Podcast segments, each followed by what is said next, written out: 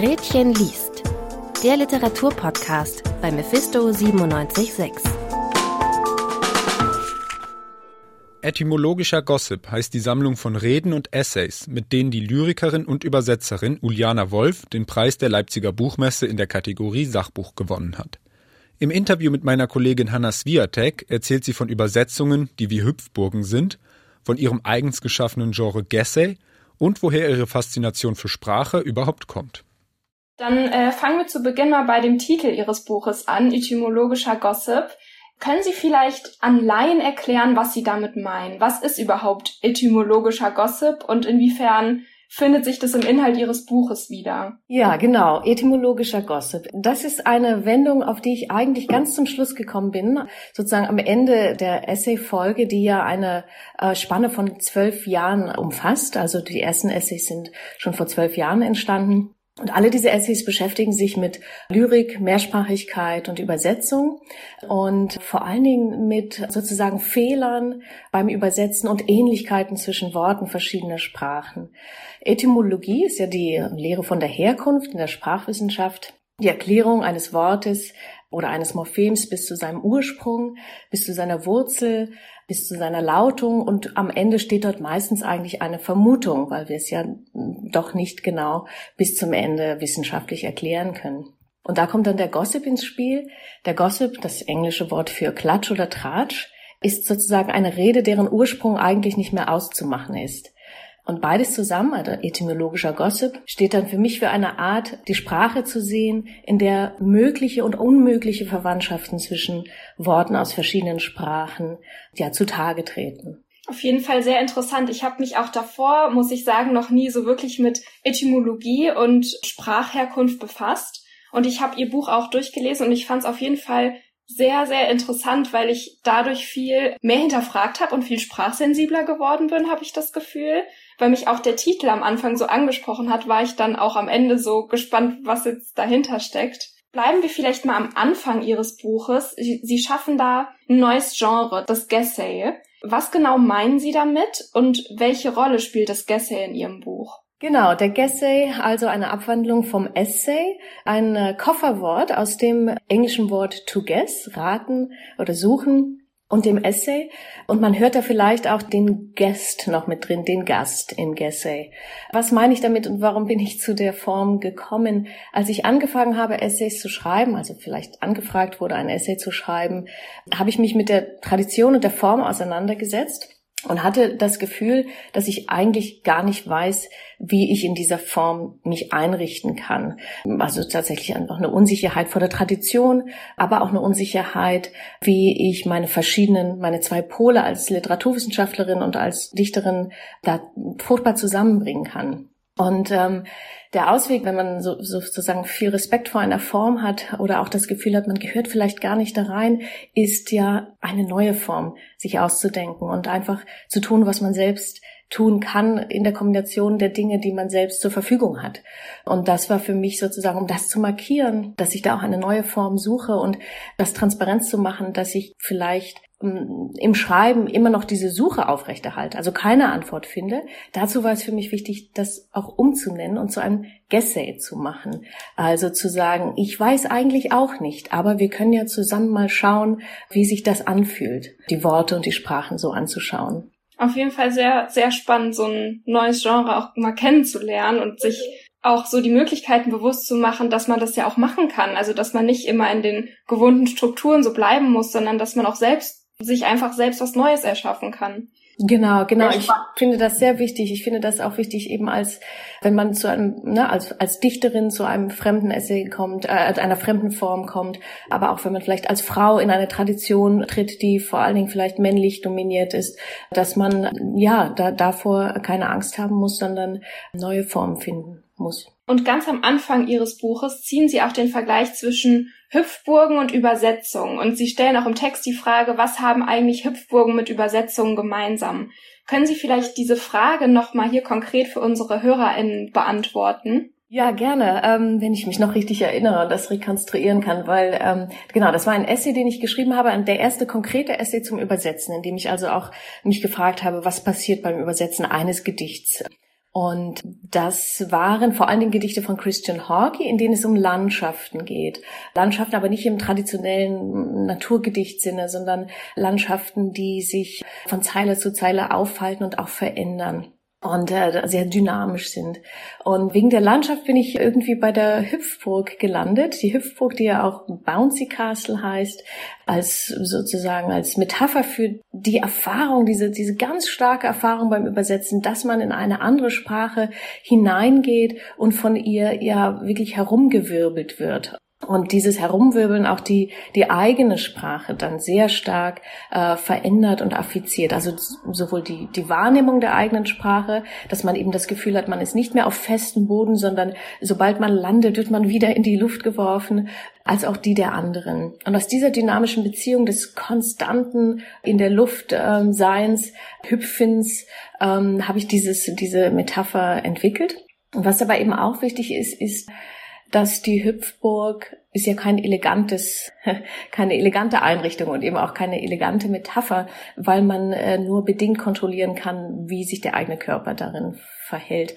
Mm, Übersetzen ist für mich auch eine Sache, die sehr stark physisch, also mit, mit dem eigenen Körper, mit dem eigenen Atem, mit, mit der Art, wie die, wie die Sprache im Mund sich verhält, funktioniert. Und dadurch diese starke ja, diese starke Körpermetapher. Denn wenn ich etwas übersetze, hm, habe ich vielleicht den Wunsch, das sehr elegant und sehr schön zusammenzuknüpfen am Ende sozusagen und, und, und in einer Ballettfigur zu landen sozusagen. Aber das, das geht nicht immer und das ist auch nicht das, was gefordert ist, sondern sich wirklich anzuvertrauen, auch dieser, dieser fremden äh, Wendung, dieser fremden Sprache. Da kommt am Ende vielleicht etwas bei raus das nicht so elegant aussieht und das eine äh, sozusagen eine, eine äh, ungewöhnliche Körperstellung ist. Das ist das, was vielleicht Schleiermacher auch meinte in, in seiner Rede von den Methoden des Übersetzens, dass die eigene Sprache, also die Zielsprache, zu einer fremden Ähnlichkeit hingebogen wird. Ja, und dieses, man, man hat viel über diese äh, fremde Ähnlichkeit gesprochen, aber das Hingebogen habe ich tatsächlich auch als etwas sehr Körperliches wahrgenommen. Und in Ihrem Buch geht es ja wie wir jetzt schon gesagt haben, viel um die Kunst der Sprache, viel um die Kunst der Übersetzung. Woher kommt denn eigentlich bei Ihnen diese Faszination, was das Thema Sprache angeht? Wann, wann hat das angefangen?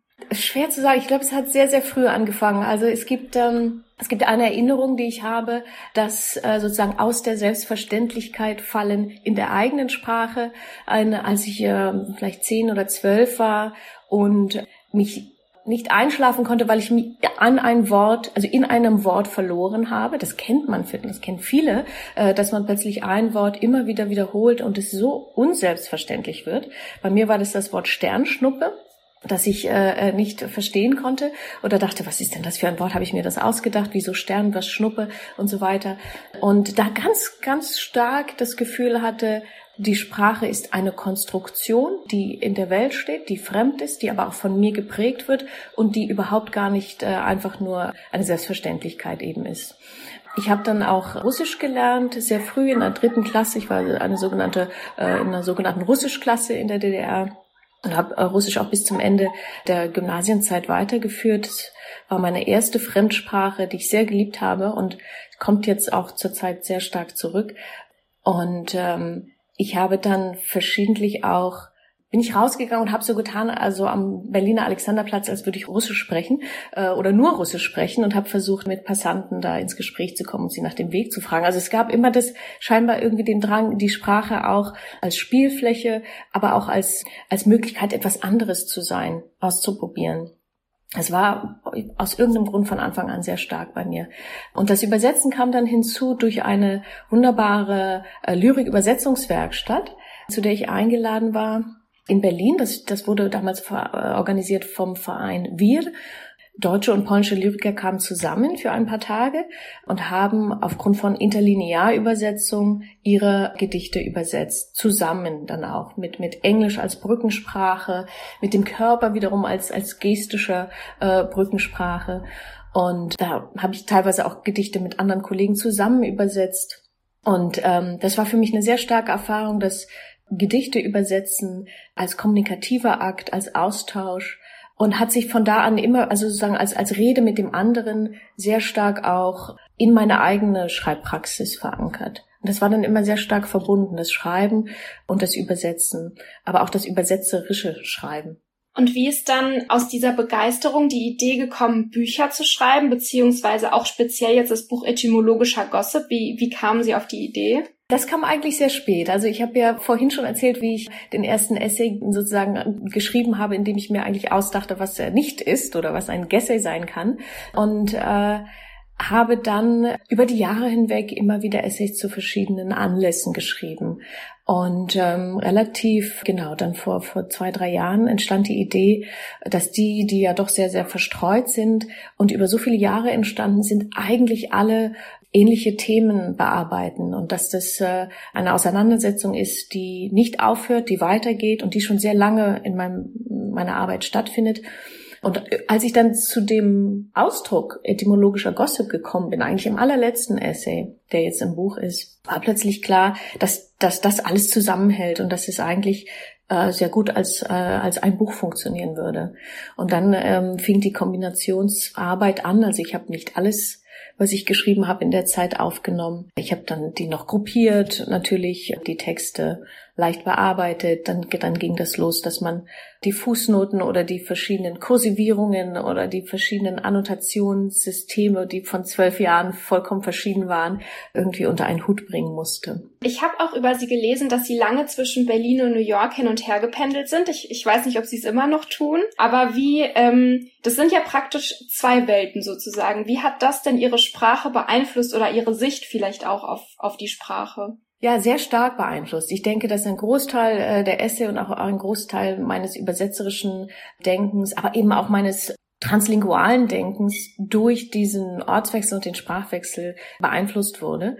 Und zwar speziell na natürlich von der, einfach von der Erfahrung, in zwei Sprachen zu leben, aber das machen ja viele Menschen, aber eben auch durch das Leben in New York, das eine ganz andere Mehrsprachigkeit hat und auch anders damit umgeht. Das darf man nicht übertragen auf, auf ganz Amerika natürlich, aber die äh, konstante Anwesenheit von Spanisch zum Beispiel in, in Zeichen, in offiziellen Verlautbarung in, in der U-Bahn, aber auch eben als gesprochene Sprache. Also eigentlich hat man stark das Gefühl, dass es eine zweisprachige Stadt ist, wenn man erst ankommt und, und dann, wenn man weiter die Ohren sozusagen aufmacht, hat man wirklich das Gefühl dieser, dieser absoluten Vielsprachigkeit, also von den russischen Gegenden in Coney Island und Brighton Beach bis hin zu Queens, wo die ähm, ich glaube, die höchste Dichte von Sprachen der Welt, also es gibt irgendwie in Queens Sprecher von über 200 verschiedenen Sprachen.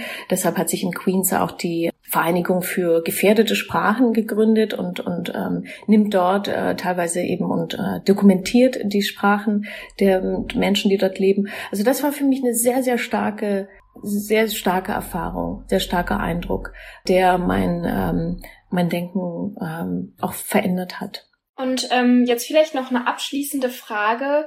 Was ist Ihr Ziel mit diesem Buch oder was würden Sie sich wünschen, was Lesende aus Ihrem Buch mitnehmen? Ja, was würde ich mir wünschen? Ich würde mir wünschen, ähm, dass die Auffassung von Sprache als einer eng mit einer nationalen Identität verknüpften Einheit aufgebrochen wird. Also dass wir eigentlich das ähm, Sprache als etwas sehr Lebendiges sehen, was viele Ursprünge hat und damit eben auch so fixe Vorstellungen von, von dem, was ein Ich ist, auflockern kann. Denn dann wird uns bewusst, dass, dass Zugehörigkeit und Grenzen und Einsprachigkeit und viele daraus abgeleitete Normen eigentlich gesellschaftliche Konstruktionen sind keine unumstößlichen Fakten und dass wir sie ja beeinflussen können oder also erstmal uns bewusst machen, welche unsichtbaren Normen, Sprachnormen und damit auch Ausgrenzungsverfahren die ganze Zeit in uns aktiv sind. Das ist sozusagen eine größere politische Ebene dieses Buches auch. Und auf der, auf der sprachlichen Ebene wünsche ich mir einfach, dass das Sprachspiel und das Stolpern über die Sprache oder das, das Stolpern und Finden von, von Verwandtschaften, mögen sie möglich oder unmöglich sein, sich weiterträgt und ähm, einfach man, man auch sieht, dass man Spaß äh, an der Sprache und damit auch Spaß am Gedicht haben kann.